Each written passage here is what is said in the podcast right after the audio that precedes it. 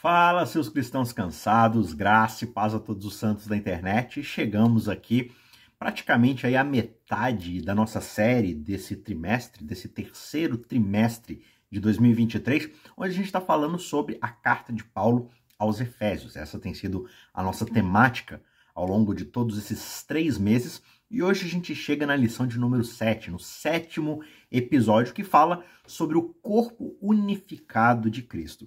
E o nosso texto base de estudo dessa semana está no trecho de Efésios, aqui no capítulo 4, nos versos 11 a 12. Paulo diz o seguinte: Ele mesmo, né, o próprio Deus, o próprio Jesus Cristo, o Espírito Santo, concedeu uns para apóstolos, outros para profetas, outros para evangelistas e outros para pastores e mestres, com vista ao aperfeiçoamento dos santos para o desempenho do seu serviço e para a edificação do corpo de Cristo.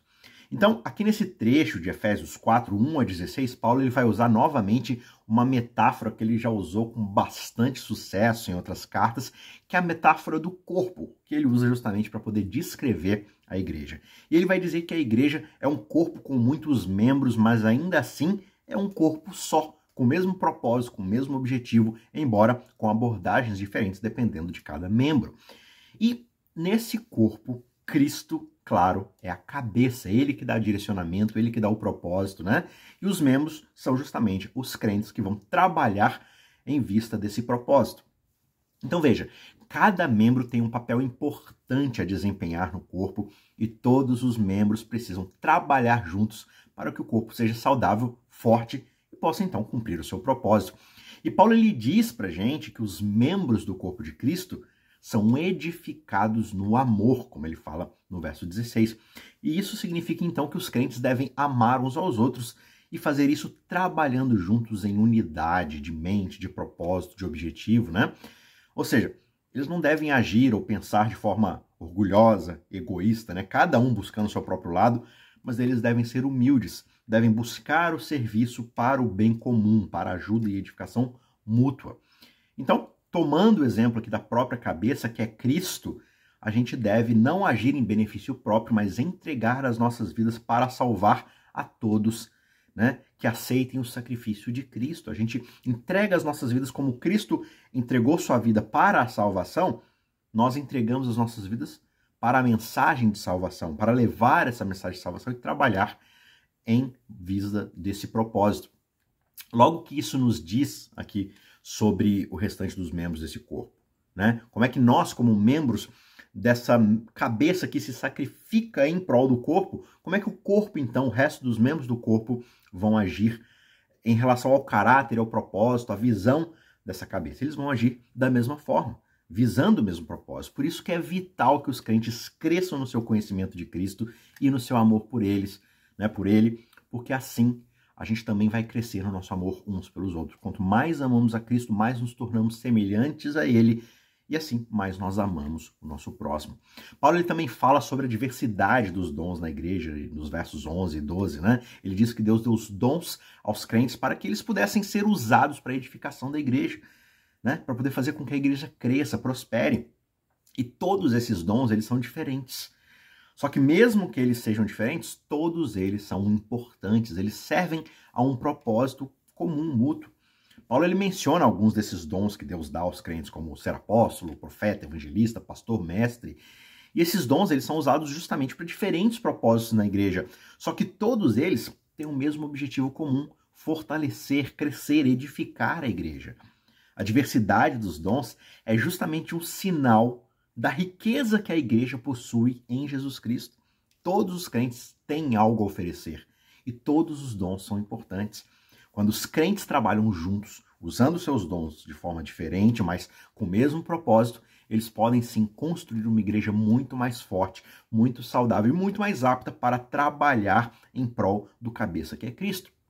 E Paulo então ele conclui a sua discussão sobre o corpo de Cristo nos versos 13 e 16, dizendo que a igreja deve ser unida e harmonizada, deve viver em harmonia. A unidade e a harmonia aqui na comunhão é justamente um sinal da presença de Cristo na igreja, de que a cabeça está operando sobre o corpo. Quando os crentes trabalham juntos em unidade, em amor, buscando esse propósito, eles são justamente um testemunho poderoso do poder do cabeça, que é Cristo, do seu sacrifício, do seu ministério, da sua vida. A igreja pode ser sim um agente de transformação na sociedade e ela pode mudar o mundo para melhor. Quando nós agimos dentro do amor demonstrado pelo cabeça, que é Cristo, a gente age em humildade, buscando harmonia, a união no propósito, não visando nossos próprios interesses egoístas, mas trabalhando para o crescimento, para a edificação uns dos outros, Deus é exaltado e o mundo vai ver um corpo que representa corretamente a imagem do seu mestre. Quero me aprofundar um pouco mais sobre esses tópicos, mas antes aqui os nossos recados.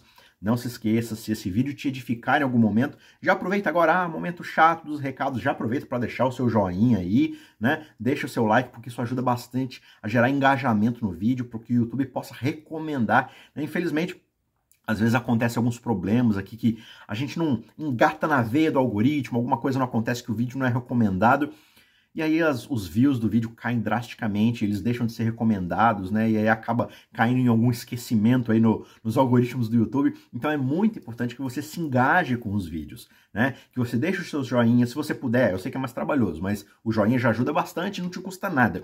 Mas se você quiser dois trabalhos extras aí, se inscreva no nosso canal, né? Eu sei que é um compromisso um pouco maior, mas que também não custa nada. Só clicar em se inscrever para que você não perca nada, né, dos nossos vídeos. E um esforço extra aí, deixe o seu comentário, talvez uma pergunta sobre uma dúvida que você tenha sobre a lição, ou sobre algum outro tema teológico, ou só deixe o seu amém, o seu joia, o seu gostei. E agora um terceiro passo que aí realmente é muito mais trabalhoso, mas que ajuda bastante a gente. Compartilhe manualmente esse vídeo com outras pessoas. Clica aqui embaixo no compartilhar ou no share e aí você vai receber o link e aí você posta lá no seu grupo da escola sabatina, no seu grupo da igreja, no seu grupo de amigos, no seu grupo de inimigos, no seu grupo da família. Posta para todo mundo, manda para os amigos, manda para os inimigos, compartilha essa mensagem com outras pessoas, porque assim você será o nosso coparticipante nesse corpo de cristãos cansados que trabalham aqui nesse propósito. Último recado, não se esqueça, a gente está com o nosso curso de teologia bíblica, o curso da história da redenção, aprendendo a ler a Bíblia toda como uma história só de redenção e de amor que vai acabar é, desaguando em Jesus Cristo e no seu amor por nós, na sua salvação que ele ofereceu. Então a gente está lendo livro por livro, assim, como uma história só. Então a gente dá esse panorama é, de cada livro, como ler esse livro, qual a mensagem principal desse livro. A gente já passou por Gênesis e já estamos concluindo agora a primeira temporada desse estudo, finalizando com Samuel e Reis. Né? No ano que vem, a gente vai voltar ali com os livros de sabedoria e os proféticos do Antigo Testamento. E no outro ano, a gente vai estudar então o Novo Testamento. Então não deixe de participar aqui com a gente. A sua presença no nosso estudo é muito importante. Você encontra aqui na descrição do vídeo a playlist desse curso para poder aprender a ler esses livros da Bíblia e também a playlist do nosso curso que a gente já deu há três anos atrás, que é o curso de interpretação bíblica. Dicas aí para você aprender a estudar a Bíblia com mais afinco, com mais profundidade e crescer na sua jornada cristã. Tá certo? Vamos seguir então aqui no nosso aprofundamento do tema. Quando a gente dá uma olhada aqui mais próxima em Efésios 4, 1 a 3, a gente vai perceber que Paulo está exortando os crentes a andarem de modo digno do seu chamado. Ele diz que nós devemos ser humildes, amáveis, pacientes e que nós devemos suportar uns aos outros em amor. É bastante interessante porque essa palavra andar que ele usa, e ele vai usar em vários momentos da sua, da sua carta, né? É justamente uma metáfora que o apóstolo que ele usa para descrever a jornada da vida cristã. Basicamente, o que, ele está dizendo para gente? Ele está dizendo que a vida cristã é uma caminhada e que nós devemos dar um passo de cada vez, mas que cada passo vai ser dado de uma maneira que honre a Deus. E assim a gente vai crescendo e progredindo na nossa caminhada. E aí, nessa jornada, Paulo exorta a gente, né, exorta os crentes ali de Éfeso, a trilharem um caminho que os levará a três características básicas, mas muito importantes. Primeiro, ser humildes. A humildade é a qualidade de ser modesto, de não se exaltar. Paulo diz que nós devemos ser humildes porque Deus é exaltado pela humildade. Porque esse é um dos seus traços de caráter mais importantes. Deus é extremamente humilde. Ele, sendo Deus e Criador, dono de todo o universo, ele se humilha, ele se rebaixa para poder nos salvar. Enviar o seu filho para morrer por nós, para viver como uma criatura. Se isso não é humildade, o que é humildade então? Né? Um outro traço de caráter muito importante que é fruto dessa nossa jornada é o traço de ser amável. A amabilidade é essa qualidade de ser uma pessoa agradável, dócil, que trata os outros com bondade. O apóstolo vai dizer para a gente que ser amáveis uns com os outros é imitar o caráter de Deus, porque Deus é amor. A forma mais clara e transparente de revelar quem Deus é ao mundo, quem Deus é, né, para o mundo, é agirmos de forma amorável, sermos dóceis, sermos bondosos com os outros. E finalmente, nós devemos também ser pacientes. A paciência é a qualidade de ser capaz de suportar situações difíceis sem ficar desesperado. E aí, novamente, Paulo vai dizer para a gente que nós devemos ser pacientes, porque esse é mais um atributo extremamente importante de Deus que nos reconciliou para termos paz com Ele. Todos nós éramos inimigos de Deus, estávamos contra Deus, mas Ele tomou a iniciativa de fazer a pacificação, ou seja, de harmonizar novamente o relacionamento conosco, de nos buscar para podermos ter uma vida junto com Ele. Só que o apóstolo aqui fala de um tipo de chamado ou vocação. A palavra chamado no grego original significa destino ou propósito. Basicamente, o que Paulo está dizendo aqui é que os crentes têm um propósito na vida. Eles não são convertidos simplesmente para né, ficarem parados ali numa vida etérea, esperando Jesus voltar. Não. Eles têm um propósito ainda aqui nesse mundo. E esse destino é viver uma vida em comunidade, no meio do mundo, que traga honras e glórias a Deus e testifique do Evangelho. Então isso significa o quê? Viver uma vida que é humilde, amável e paciente. Ou seja, colocar esses três traços de caráter que ele descreveu na prática, no convívio em sociedade com o próximo, conforme a vontade de Deus. Essa metáfora do andar é muito significativa, porque, como a gente já mencionou, a vida cristã é uma jornada. Ela não é o destino final imediato, ela é um processo de crescimento e de amadurecimento. E ao longo dessa nossa jornada, a gente vai enfrentar todo tipo de desafios, de dificuldades, né?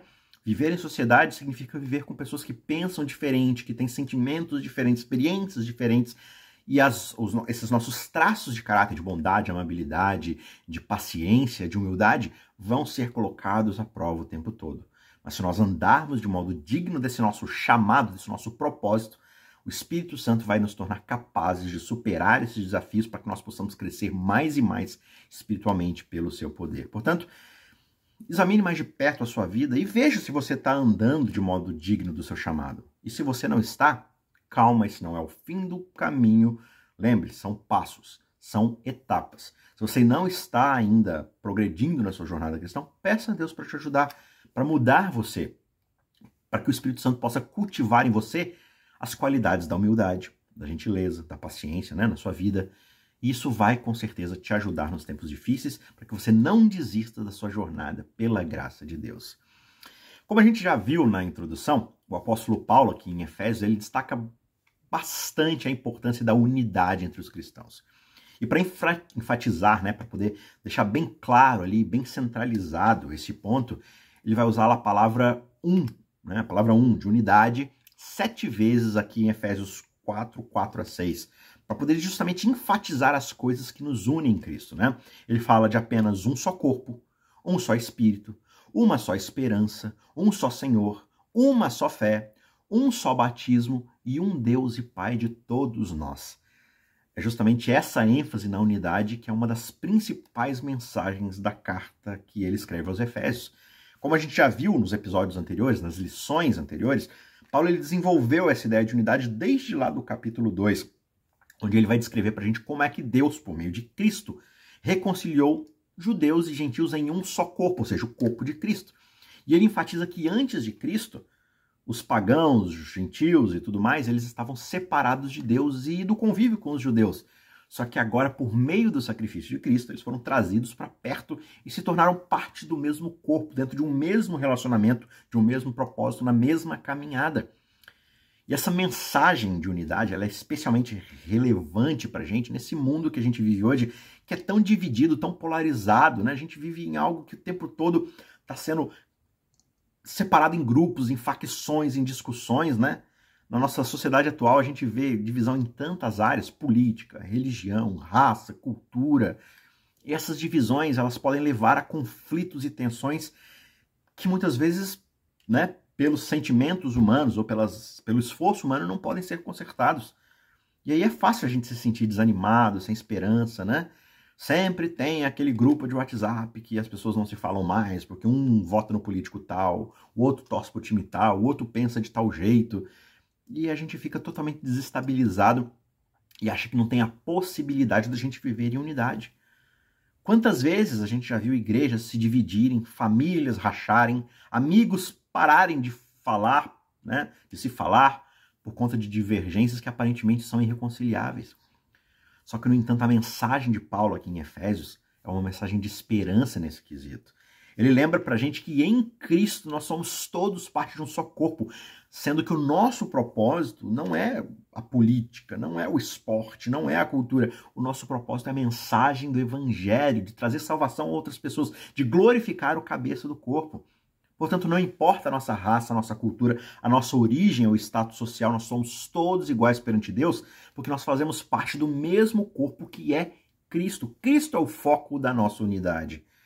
E para a gente poder entender e apreciar esse chamado à unidade, nós precisamos superar justamente essas divisões que tanto nos separam.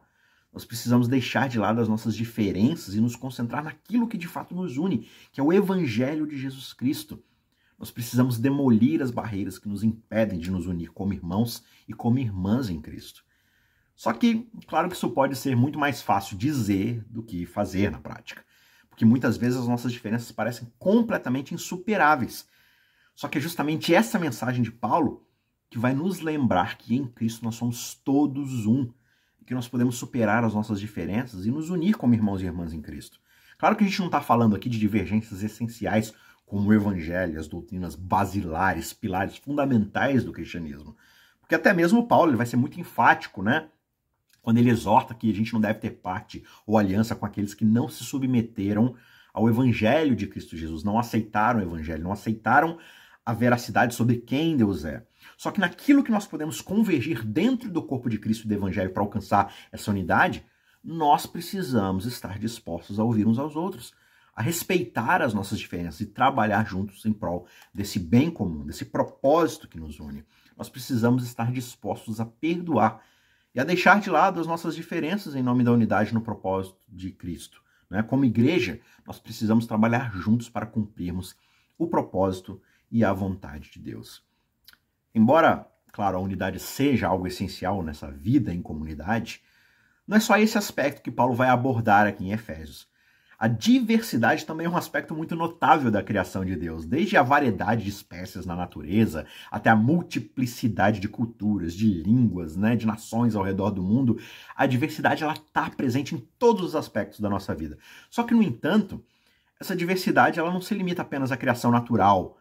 A gente também observa isso quando a gente fala do ponto de vista da redenção que é oferecida por Deus através de Cristo Jesus. E aqui em Efésios, o apóstolo Paulo vai destacar a maneira pela qual o nosso Senhor ressuscitado e ascendido ao céu, ele vai conceder uma variedade de dons aos diferentes membros do seu corpo. E aí ele vai escrever: olha, a cada um de nós foi concedida a graça conforme a medida do dom de Cristo. E esses dons eles são dados para edificar e fortalecer a igreja, que é o corpo de Cristo, e para capacitar os crentes a desempenharem seus papéis específicos nesse cumprimento da missão de Deus, que é pregar o evangelho e redimir os outros. E essa diversidade de dons, de talentos, ela é justamente uma expressão do amor e da sabedoria de Deus. Ele não criou uma igreja composta por indivíduos idênticos, que têm o mesmo dom, fazem as mesmas coisas, porque isso seria né, amontoar um monte de pessoas que só fazem a mesma coisa e aí não teria espaço para todo mundo. Mas na verdade ele criou uma comunidade vibrante, interdependente, na qual cada membro vai contribuir de uma maneira única e valiosa para a edificação do corpo. E assim como diferentes partes do nosso corpo vão ter funções distintas, né? Cada crente vai ter um papel específico a desempenhar no corpo de Cristo. Ao aumentar a diversidade na redenção, Deus ele demonstra para a gente o seu desejo de incluir e envolver pessoas de todas as origens, de todas as culturas, com diversas habilidades diferentes. Ele não faz acepção de pessoas. O que ele faz é oferecer a todos a oportunidade de fazer parte da sua família e de contribuir para o avanço do seu reino. Essa inclusão é uma expressão do amor e da graça que ele nos oferece. E ela não se limita a um grupo seleto de pessoas que têm dons específicos, ela se estende a todos aqueles que desejam segui-lo de coração. E além disso, a diversidade de dons da igreja é essencial para o seu crescimento saudável e eficaz. Cada dom é necessário E é muito valioso. E quando os crentes usam os seus dons em harmonia uns com os outros, a igreja só se torna mais forte e mais capaz de cumprir com mais fidelidade, com mais eficácia a sua missão, a missão que Deus nos confiou. A diversidade de dons, ela também promove a unidade da igreja, porque os crentes são chamados a trabalharem juntos, unidos, um contribuindo para aquilo que o outro não é capaz de fazer, e isso valoriza as nossas diferenças e o nosso respeito às contribui contribuições uns dos outros, né? Só que acontece que por causa do pecado, a diversidade ela também pode ameaçar a nossa segurança psicológica de várias maneiras. Por exemplo, em primeiro lugar, quando a gente está cercado por pessoas diferentes de nós, a gente pode sentir que não se encaixa, que nós não somos aceitos, que nós não somos relevantes, porque tem pessoas que fazem coisas melhores do que nós, mais importantes do que nós. Só que esse sentimento ele pode levar a gente a ter ansiedade, isolamento, até depressão. Nós também podemos sentir que nós somos julgados ou excluídos por causa das nossas diferenças, das nossas limitações, incapacidades, e isso talvez possa agravar ainda mais as nossas emoções negativas. Em segundo lugar, a diversidade ela também pode desafiar as nossas crenças e suposições sobre como o mundo funciona. Quando nós somos expostos a perspectivas e formas de pensar diferentes, a gente pode talvez se sentir desconfortável, ameaçados, né? Isso acontece porque as nossas crenças e suposições, elas estão profundamente enraizadas e elas formam uma parte essencial da nossa identidade. E aí quando essas crenças são desafiadas, a gente pode se sentir, né, desafiado também, ameaçado. A nossa própria essência, nossa própria identidade, está sendo ameaçada. E isso pode levar a gente a assumir uma postura defensiva, resistente, que acaba nos afastando das pessoas. Em terceiro lugar, né, de forma negativa, a diversidade ela também pode ameaçar o nosso senso de controle. Porque quando a gente está cercado por pessoas semelhantes a nós, a gente sente que a gente tem mais controle sobre o nosso ambiente, sobre as nossas interações com os outros. Só que, no entanto, quando nós somos expostos à diversidade, a gente pode se sentir que talvez a gente tenha menos controle sobre essas coisas, elas fogem da nossa mão. Isso pode ser especialmente desafiador, por exemplo, para pessoas que têm uma grande necessidade de controlar, de ditar o ritmo das coisas, ou que lutam contra a ansiedade, né, de manter tudo dentro daquilo que ela pode manipular, que ela pode ter o controle. No entanto, é importante a gente lembrar que a diversidade também tem muitos benefícios. Quando nós somos expostos a diferentes perspectivas e formas de pensar, nós podemos aprender e crescer de maneiras que não seriam possíveis de outras formas. Nós também somos ou podemos desenvolver mais empatia, mais compreensão pelo ponto de vista do outro. Isso pode levar a gente a relacionamentos muito mais positivos, muito mais significativos, porque são muito mais complexos e muito mais gratificantes. E é exatamente nesse tipo de cenário que parece desconfortável ou desafiador que o Espírito Santo irá trabalhar em nós a santidade na forma como nós lidamos com nossas diferenças. Nós só podemos nos tornar mais santos quando a nossa santidade é desafiada, porque nós só crescemos, só desenvolvemos quando somos testados, provados, né? Você só vai melhorar em matemática, física, português, geografia, qualquer coisa nas suas habilidades de trabalho, quando você for colocado cada vez mais diante de problemas e resoluções que você precisa se esforçar. Então, qual o crescimento de santidade que existe quando a gente só está junto de pessoas que pensam igualzinho a mim? Nenhum. Mas quando a gente é exposto a diferenças, a formas diferentes de pensar, aí nós temos que exercitar paciência, humildade, bondade. E aí o Espírito Santo vai interagir conosco e vai nos tornar cada vez mais parecidos com Cristo. Quando Deus concede uma variedade de dons, Ele está lembrando para a gente da nossa dependência uns dos outros, e isso é preciso para que a gente possa exercer humildade. Nenhum membro do corpo de Cristo pode funcionar sozinho, isoladamente. Por mais conveniente que isso possa parecer, isso, na verdade, é uma mentira. Todos nós precisamos uns dos outros. Essa interdependência é aquilo que nos leva a buscar a comunhão e a colaboração uns com os outros, e a gente então reconhece que nós somos parte de algo maior do que nós mesmos. É importante lembrar que quando nós identificamos pastores, professores e evangelistas, a gente precisa ter bastante cuidado porque essas posições elas podem ter um significado bastante diferente daquilo que a gente pensa no nosso contexto, no nosso tempo, né? Lá na época de Paulo, esses líderes eram membros leigos que serviam às igrejas domésticas de Éfeso. Os dons espirituais descritos aqui são habilidades especiais que Deus dá a cada membro para poder, né, como a gente viu, ajudar a cumprir a missão da igreja, especialmente no seu contexto local, no contexto onde a igreja local ele tem abrangência na sua comunidade, ao seu redor. E esses dons eles são dados para edificar o corpo e para o bem comum de todos os membros. E quando nós usamos os nossos dons espirituais, nós contribuímos para que a unidade da igreja se torne cada vez mais sólida, porque a gente está trabalhando para alcançar um objetivo comum. E a Bíblia vai ensinar para a gente, né, como Paulo já ilustrou tantas vezes, na igreja como um corpo que possui esses membros diferentes, mas que cada um tem uma função única dentro do mesmo propósito. E assim como um corpo precisa de todos os seus membros funcionando corretamente, a igreja precisa de todos os seus membros para poder cumprir a sua missão. E quando cada membro usa os seus dons espirituais, a igreja se fortalece, a igreja se une e ela alcança o seu propósito de pregação do evangelho. No entanto, muitos membros têm dificuldade, às vezes, em identificar os seus principais dons espirituais. Ah, eu não sei pregar, eu não sei orar. E aí talvez pode ser devido justamente a uma falta de conhecimento sobre o ensino bíblico dos dons espirituais, ou uma falta de autoconhecimento, né? Então é importante lembrar que todos os membros da igreja têm dons espirituais e que esses dons são importantes para a missão da igreja. E para identificar os seus dons espirituais, é muito importante que você estude a Bíblia, que você ore pedindo a Deus que revele os seus dons, mas que você também, né, faça uma autoavaliação.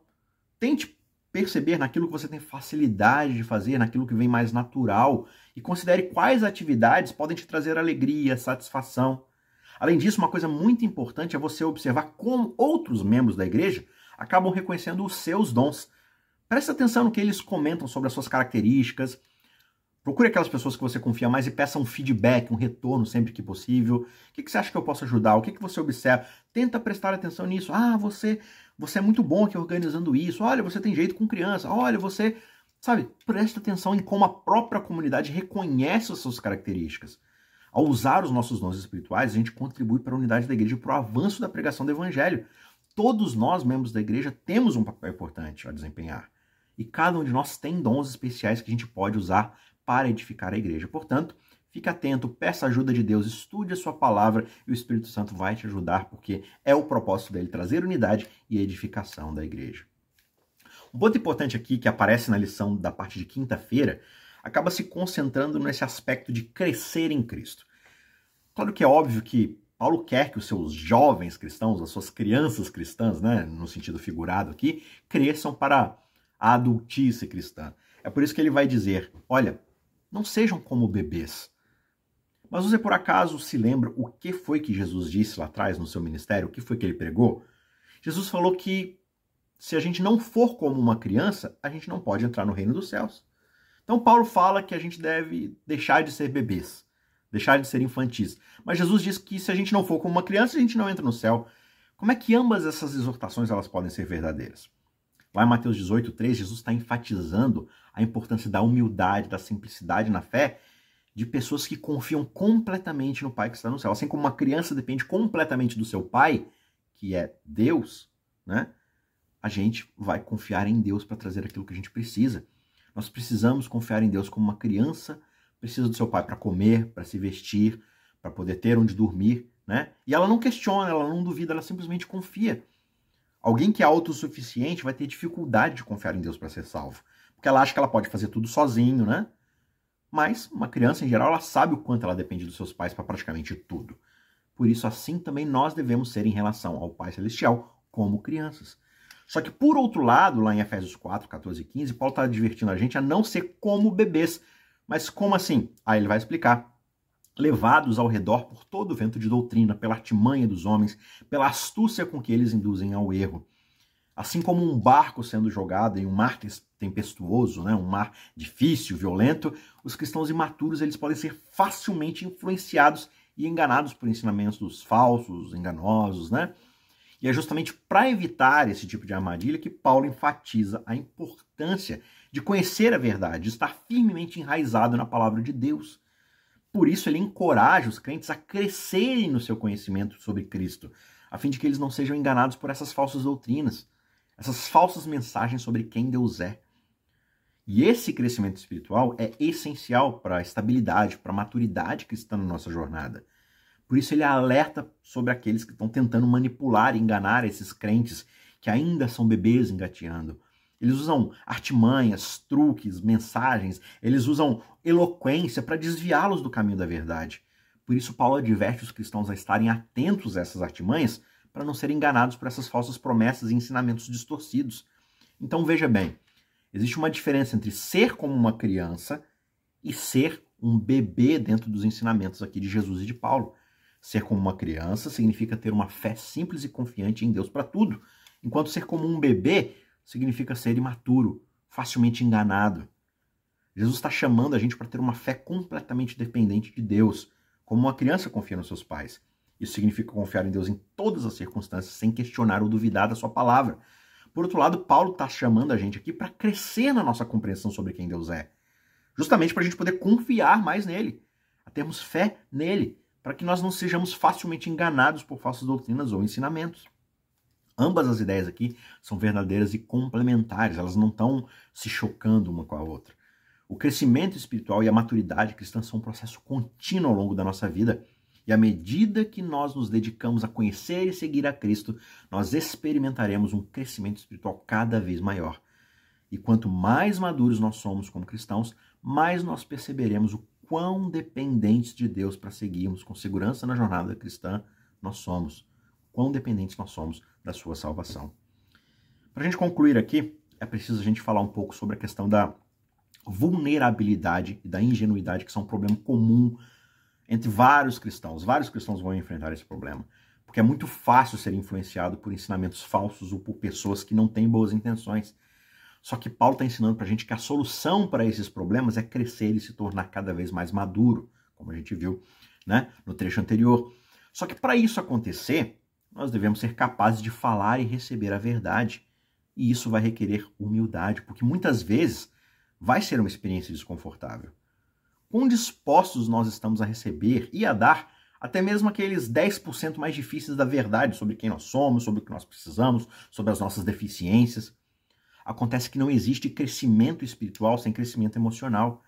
Receber a verdade com humildade é um aspecto muito importante do nosso crescimento emocional e espiritual. Isso vai significar que nós precisamos estar dispostos a admitir quando nós estamos errados e aprendermos com os nossos erros. E também vai significar que nós precisamos estar dispostos a ouvir os outros e a considerar as outras opiniões, mesmo quando a gente discorda dessas opiniões. Quando ele compara aqui a igreja a um corpo, no verso 16 do capítulo 4, Paulo está ensinando que cada parte tem sim uma função muito importante. E ele diz que quando cada parte do corpo está funcionando corretamente, o corpo vai crescer e se edificar em amor. Isso significa que cada membro aqui da igreja vai ter esse papel importante a desempenhar no crescimento e na maturidade né, da igreja como um todo. Só que se existe alguma parte do corpo que não está bem ajustada, que é deficiente, que está vulnerável, todo o corpo vai correr o risco e vai ficar vulnerável também. Por isso, para crescer em direção à maturidade, nós precisamos estar dispostos a trabalhar em nossas fraquezas, nossas áreas de vulnerabilidade e crescermos no espírito e na palavra. Isso pode envolver a gente ter que enfrentar os nossos medos, as nossas inseguranças, sair da nossa zona de conforto, trabalhar nos nossos relacionamentos uns com os outros. Essa é a jornada de crescimento espiritual. Também pode envolver aprender a perdoar, a deixar de lado o ressentimento, a amargura. Quando nós fazemos isso, nós podemos crescer, nos edificar em amor, como um corpo que funciona corretamente para a honra e glória de Deus.